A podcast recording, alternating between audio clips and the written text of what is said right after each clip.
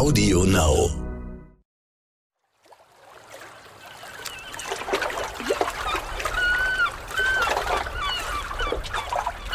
Côte d'Azur, Juli 1997. 33 Grad. Ein leichter Wind weht. Die Wellen platschen an eine Luxus-Privatjacht mit Pool und Sprungbrett am Heck. An Bord ist Diana. Die Diana. Kurze blonde Haare, knapper türkiser Badeanzug. Eine wunderschöne, schlanke Frau. Sie sitzt auf dem Sprungbrett allein. Sie beobachtet aus der Entfernung ihre beiden jungen Söhne. William und Harry ziehen sich gerade die Schwimmwesten an, weil sie gleich Jetski fahren wollen. Diana ist glücklich, dass ihre Jungs bei ihr sind. Sie kann es nicht ahnen. Es wird der letzte Sommer von Lady Di.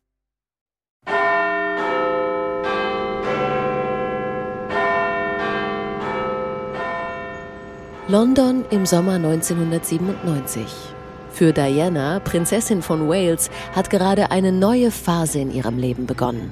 Sie ist jetzt 36 Jahre alt und es ist erst ein Jahr vergangen seit der Scheidung von Prinz Charles, dem englischen Thronfolger. 16 Jahre zuvor waren die beiden gemeinsam für die Märchenhochzeit überhaupt vor den Altar getreten.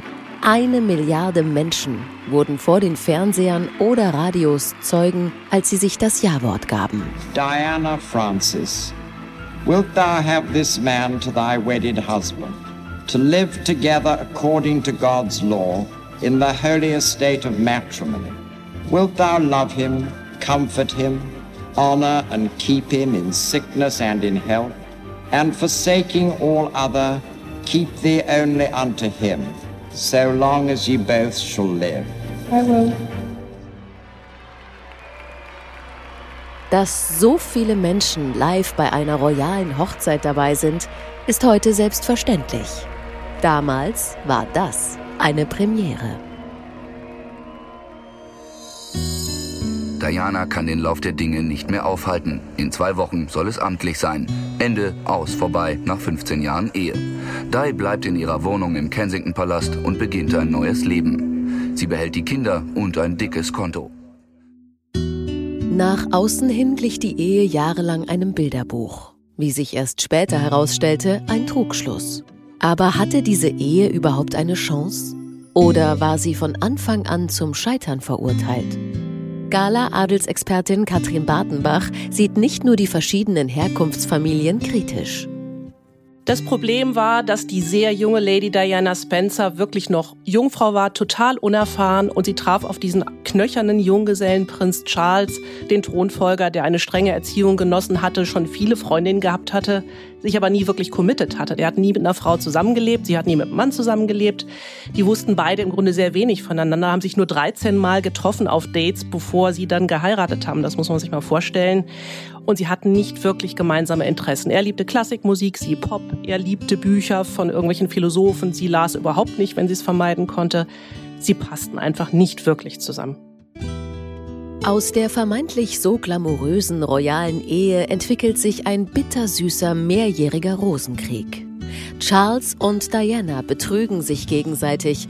Es fließen Tränen, auch vor laufenden Kameras. Diana leidet psychisch. Sie entwickelt Essstörungen, die außer Kontrolle geraten. Und auch Charles ist immer wieder der Verzweiflung nah, weil er die heftigen Gefühlsausbrüche seiner Frau nicht versteht und auch nicht damit umgehen kann. Er ist so erzogen worden, dass in der königlichen Familie keine Gefühle gezeigt werden. So etwas macht jeder mit sich selbst aus. Insgeheim führen Charles und Diana schon seit der Geburt ihres zweiten Sohnes Prince Harry Mitte der 80er Jahre fast völlig getrennte Leben. Sie treffen sich nur bei großen Windsor-Familienereignissen oder offiziellen Terminen. Privat meiden sie einander so gut es geht. Diana lebt im Kensington-Palast in London. Charles auf seinem Landsitz Highgrove, gut zwei Autostunden entfernt. Beide schaffen es lange, nach außen die sprichwörtliche britische Stiff Upper Lip zu bewahren und nicht zu zeigen, wie sehr sie sich auseinandergelebt haben. Sie haben sich das ganz gut aufgeteilt. Diana durfte im Kensington Palast bleiben, natürlich auch wegen der Söhne, damit die in ihrem, ihrem gewohnten Umfeld bleiben konnten. Sie hat da unter der Woche ihre Termine gemacht, ihre glamourösen Galadiners, hatte Einladungen, ging auf Termine. Aber abends saß sie dann oft ganz allein, einsam, isoliert im Kensington-Palast und wusste nicht so recht, was mit sich anzufangen. Charles hat es da ein bisschen besser gehabt. Der hat sich auf das Landgut Highgrove zurückgezogen, wo gar nicht so weit entfernt der Landsitz von Camilla und ihrem Mann war. Das heißt, da hat er sich dann auch immer ab und zu mit Camilla getroffen und ist seinen, seinen Interessen nachgegangen, hat von dort aus Termine gemacht. Also dem ging es insgesamt damit besser, weil er hatte ja eine Vertraute in Camilla oder eine Art Partnerin ähm, und fühlte sich eben nicht so einsam und isoliert. Außerdem ist er ja auch ein Workaholic. Der konnte damit dann doch etwas besser umgehen. Wirklich traurig finde ich auch, dass Diana in der Zeit sogar versucht hat, sich Hilfe zu holen bei ihrer Schwiegerfamilie. Sie war wirklich bei der Queen, hat gesagt, Mama, was mache ich denn nur? Ich möchte unsere Ehe retten. Kannst du nicht mal mit Charles reden? Sinngemäß. Man weiß natürlich nicht, was sie genau gesagt hat. Und äh, dem Vernehmen nach hat die Königin damals gesagt, ich weiß auch nicht, was du tun könntest, um eure Ehe zu retten. Es ist einfach hoffnungslos mit Charles. Von familiärer Seite gab es also keinen Beistand. Dafür aber von Freundinnen und davon hatte Diana einige. Eine von ihnen ist auch hier in Deutschland bekannt. Fürstin Gloria von Thurn und Taxis. Sie lernt Charles und Diana 1987 bei einem Staatsbesuch kennen. Was die beiden Frauen eint, sie sind fast gleich alt und haben beide junge Söhne. Aber sie haben nicht nur die gleichen Gesprächsthemen, auch zwischenmenschlich passt es. Ich habe sie kennengelernt bei ihrem, glaube ich, ersten Staatsbesuch in Deutschland, damals in Köln. Da war das eine Veranstaltung im Museum Ludwig. Und dort habe ich eben in der Gratulationscode oder der Begrüßungsdefilé habe ich ihr Grüß Gott gesagt und irgendwie hat das sofort zwischen uns gefunkt. Wir waren damals die Jüngsten in dem, in dem, im ganzen Gästekreis und insofern haben wir uns gut unterhalten und sie hat mir gesagt, wenn du nach London kommst, ruf mich doch an. Genau das habe ich gemacht. Bin dann nach London gekommen, habe sie angerufen und dann hat sie mich sofort zum Mittagessen eingeladen. Da bin ich auch hingegangen. Und dann haben wir uns wirklich so wie zwei junge Frauen sich halt unterhalten, worüber? Über Mode, über Autos, über Urlaubsreisen, über welche schönen Strände es gibt. Und dann äh, bin ich auch wieder weggegangen und wir haben, sie haben uns aber verabredet, dass ich mich nochmal melde und vielleicht sogar mit meinem Sohn, weil sie hat ja die zwei Jungs und er hat gesagt, dann können die zusammen spielen.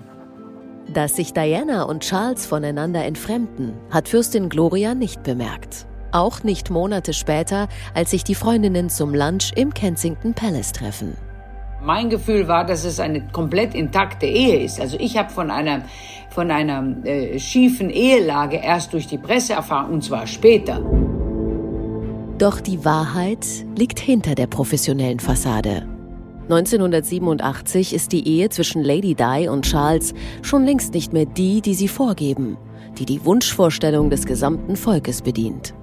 Vielmehr ist Charles schon lange zu seiner ehemaligen Freundin Camilla zurückgekehrt und führt mit ihr hinter verschlossenen Türen ein glückliches Leben. Dass das für eine Ehefrau kaum zu ertragen ist, versteht auch Fürstin Gloria. Das Problem war, als sie herausgefunden hat, dass sie nicht die einzige Frau im Leben ihres Mannes ist, da brach für sie eine Welt zusammen. Und das versteht jede Frau, die von ihrem Mann betrogen wird. Das versteht jede. Das ist einfach für das frauliche Ego absoluter Horror.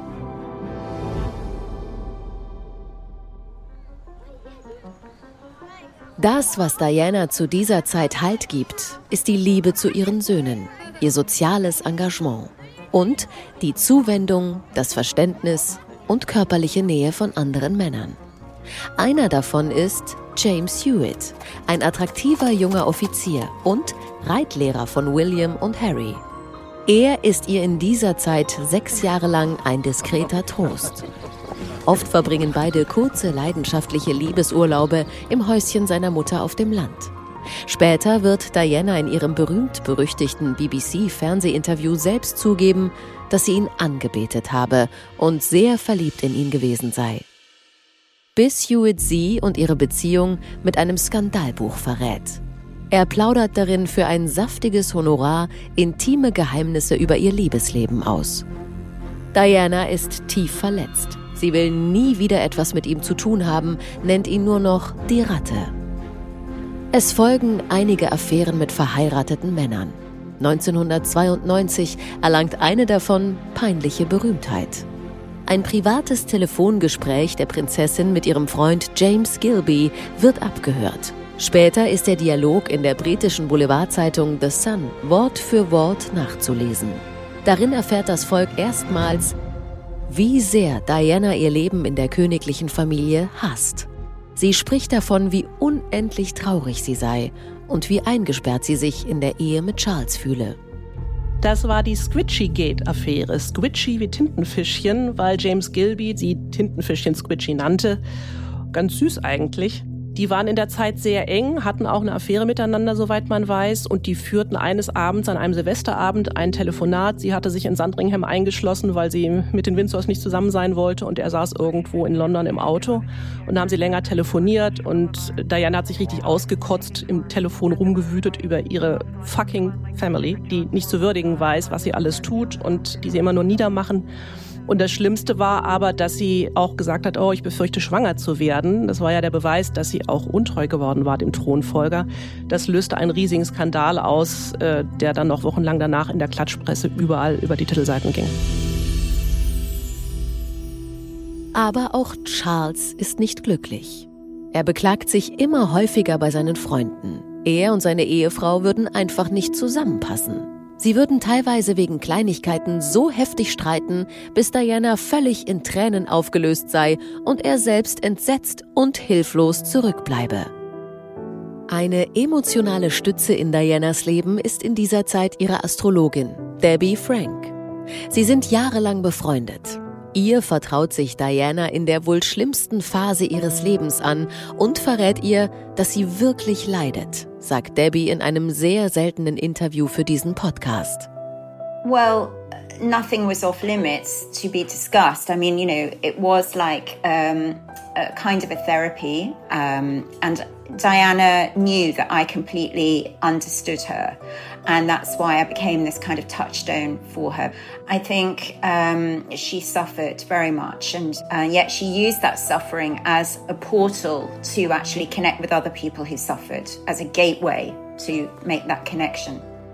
Dieses Gefühl von niemand versteht sie nutzt Diana, um mit anderen, die Ähnliches durchgemacht haben, in Kontakt zu treten.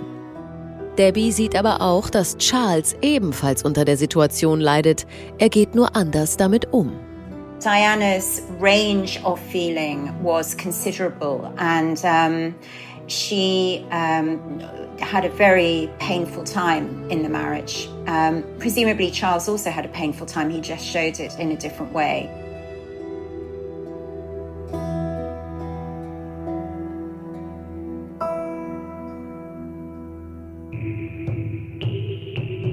1992 ist das Jahr, in dem sich Charles und Diana trennen.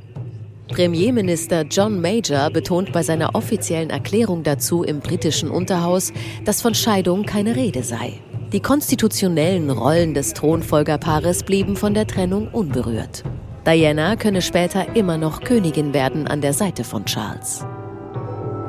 It is announced from Buckingham Palace that, with regret, the Prince and Princess of Wales have decided to separate. Their Royal Highnesses have no plans to divorce, and their constitutional positions are unaffected. This decision has been reached amicably, and they will both to continue to participate fully in the upbringing of their children.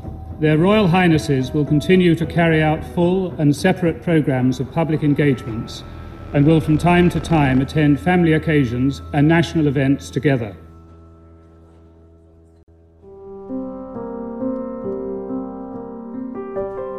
Im September 1995 taucht Mr. Wonderful auf, wie ihn Diana selbst nennt. Hasnat Khan. Er ist Herzchirurg pakistanischer Herkunft und fünf Jahre älter als sie. Hassanat was a very important person in her life. Um, I think he was one of the few people who kind of didn't need anything at all from her. You know, he he was a very eminent heart surgeon. He was a humanitarian himself, and um, I think this is what drew them together. You know, they had that sense of purpose of wanting to heal and to help other people. And I think he obviously just had something in his aura in a way that drew her for many years. And she felt um, this very deep love for him, and it was reciprocated. Hasnat und sie lernen sich zufällig kennen, als Diana in einer Londoner Klinik Kranke besucht. Diana verliebt sich und ihre Gefühle werden erwidert. Endlich ein kluger, herzensguter und auch noch attraktiver Mann, der nur an ihr als Mensch interessiert ist. Sie muss ihm gegenüber keinerlei Verpflichtungen erfüllen. Beide verbinden nicht nur ihre großen Gefühle füreinander, sondern auch das tief empfundene Bedürfnis, anderen Menschen zu helfen. Prinzessin Diana und ihr Auserwählter. Ihr Herzbube ist ein Herzchirurg aus Pakistan.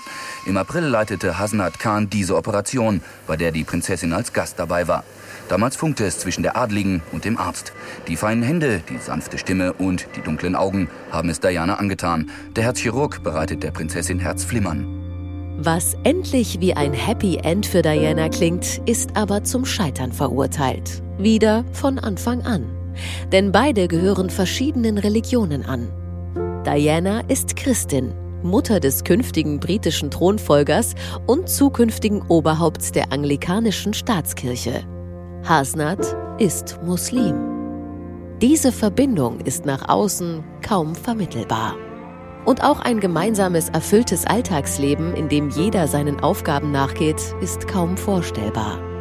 Daneben noch ein ungestörtes, ebenso erfülltes Privatleben zu genießen, vielleicht sogar gemeinsam Kinder zu bekommen, schon gar nicht. Denn in dem Moment, in dem Diana sich öffentlich zu Hasnat bekennen würde, stünde er als der Mann in ihrem Leben genauso im Rampenlicht. Er könnte nicht mehr zum Krankenhaus fahren und Leben retten, ohne von Paparazzi verfolgt zu werden. Er würde nur noch als Anhängsel der berühmten Ikone Diana wahrgenommen werden. Astrologin und Freundin Debbie Frank ist sich sicher, diese Vorstellung ist für ihn unerträglich, auch wenn er sie liebt. I mean, they definitely had very strong feelings for each other. And also, let's not forget, you know, Hasnat Khan was unable and unwilling to um, step out from his big work that he was doing. And he didn't want any of that razzmatazz of being in front of people. They had essentially a very private relationship. Diana versucht mehrfach, den Mann ihres Herzens davon zu überzeugen, zu heiraten. Sie will sich nicht mehr verkleiden müssen, unter schwarzen Perücken und dicken Brillengläsern verstecken, nur weil sie abends mit Hasnat in seinen Lieblingsjazzclub oder ins Restaurant gehen möchte. Sie ist es leid, sich stattdessen Pizza in den Palast oder zu ihm in sein Apartment zu bestellen. Auch ihn lässt sie immer wieder von ihrem treu ergebenen Butler Paul Burrell versteckt unter einer Decke im Auto in den Kensington-Palast schmuggeln. So hat Diana es auch schon mit früheren Liebhabern gemacht. Sie glaubt weiterhin fest an eine gemeinsame Zukunft mit Hasnat.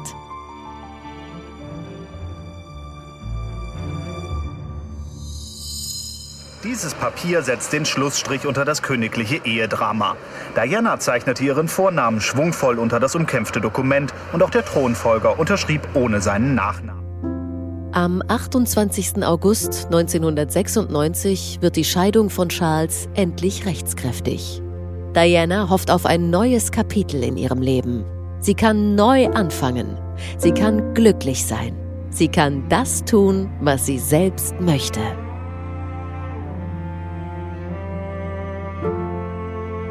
Diana will ihr Schicksal selbst in die eigenen Hände nehmen. Sie lässt ihren Butler Paul Burrell nach einer kleinen Kirche suchen, in der es möglich wäre, ihren geliebten Hasnat heimlich zu heiraten.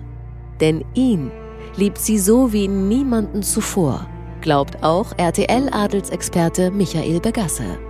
Also Hasnat Khan war nach meiner Einschätzung die ganz, ganz große Liebe im Leben von Diana. Hasnat Khan, glaube ich, im Rückblick wäre auch ein toller Ehemann gewesen an der Seite von Diana. Aber er wusste natürlich auch genau, ich heirate die Königin der Herzen, ich heirate die Ex vom künftigen König. Also Hasnat Khan hat ja auch danach ich glaube, nur ein oder zweimal ganz seriöse Interviews in der Times gegeben. Der, das ist ja ein ganz, ganz feiner Mann und genau der hätte, finde ich, zu Diana unwahrscheinlich gut gepasst.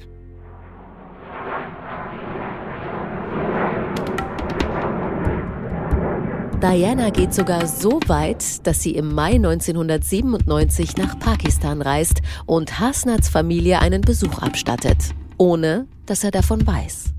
Diana ist bewusst, dass eine strenggläubige Familie die Beziehung zu ihr kritisch sieht und will sie deshalb von sich überzeugen.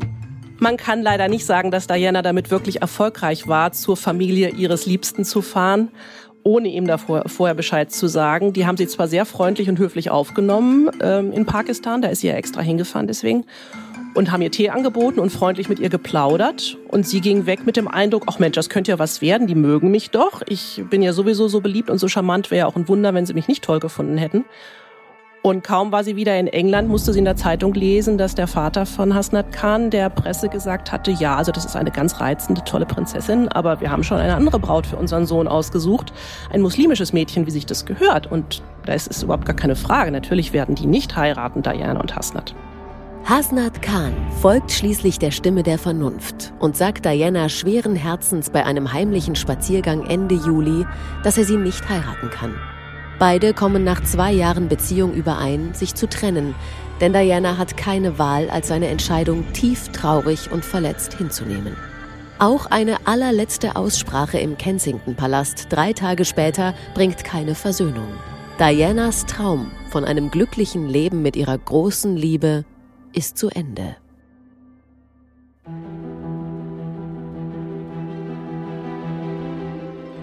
Diana ist eine alleinerziehende Mutter, wenn auch finanziell hervorragend abgesichert. Sie hat bei der Scheidung eine Abfindung von umgerechnet über 27 Millionen Euro bekommen. Aber emotional ist sie sehr erschüttert und nicht sicher, wie sie ihr Leben zwischen privaten Dingen und ihrem karitativen Engagement künftig gestalten soll. Auch wenn Diana selbst ursprünglich keine Scheidung von Charles wollte, sie ist aus der königlichen Familie ausgetreten oder eher ausgestoßen.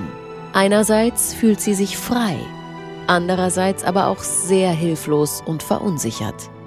Ihre Heirat, der Eintritt in die königliche Familie war das bestimmende Ereignis in Dianas bisherigem Leben. Sie akzeptierte mit dem Ja zu Charles vor dem Altar ihre oberste Pflicht der Monarchie und dem Land einen Thronfolger und Ersatzprinzen zu gebären. Die Zeit als Mitglied der Firma und Familie Windsor brachte ihr einerseits tiefen Kummer und Enttäuschungen. Andererseits gab sie Dianas Leben in den vergangenen 16 Jahren auch Sinn, Halt und ihr selbst ein Gefühl von Zugehörigkeit. Sie war also stark prägend für Dianas Entwicklung vom naiven, schüchternen Mädchen zur erwachsenen Frau. Obviously, uh, the marriage to Prince Charles was the, kind of main event in her life in many ways. She was expected to produce the royal heir in the spare, which she did, and that was a major purpose and role in her life.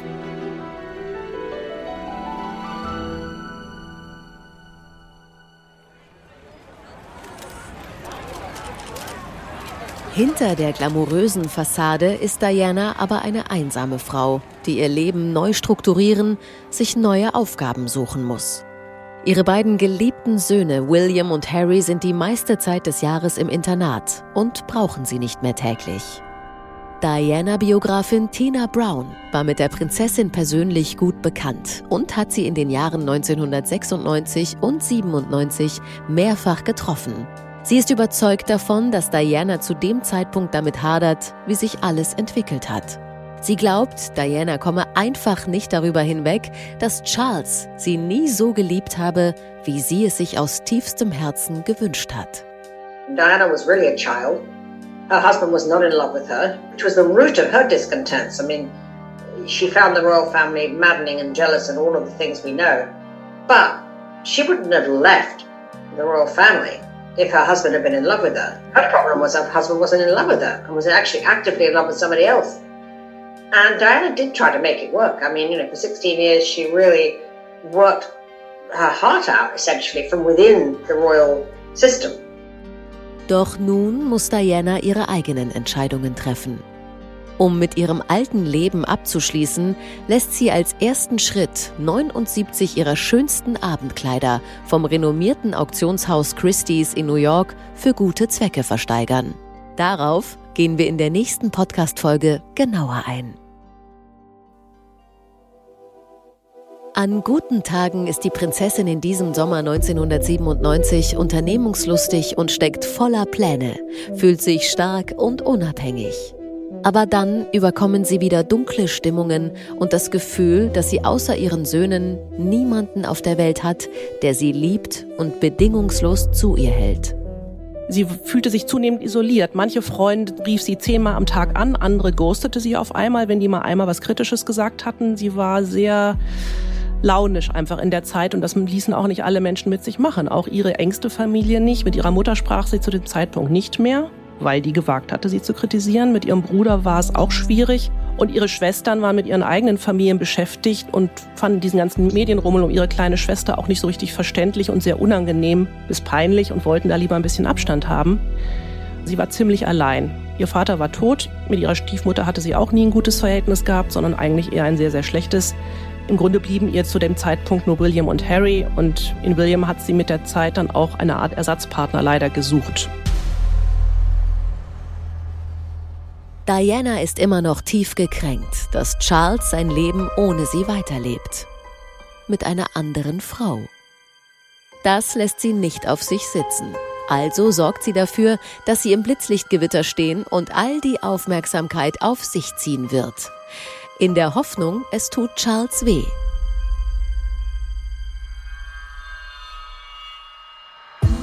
Der letzte Sommer von Lady Di ist eine Produktion der Audio Alliance im Auftrag von Gala.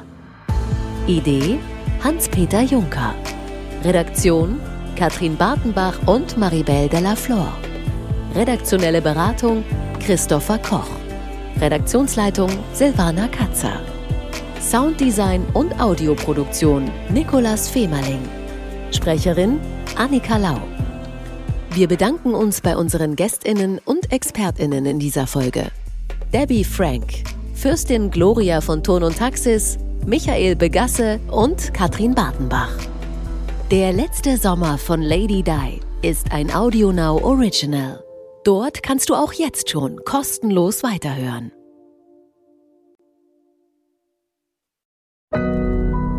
AudioNow Lust auf noch mehr Geschichten der Royals, Einblicke in die Welt der Stars und exklusive News von den VIPs? Dann könnt ihr unter gala.de slash gratis vier Ausgaben gratis testen. Den Link findet ihr in den Show Notes.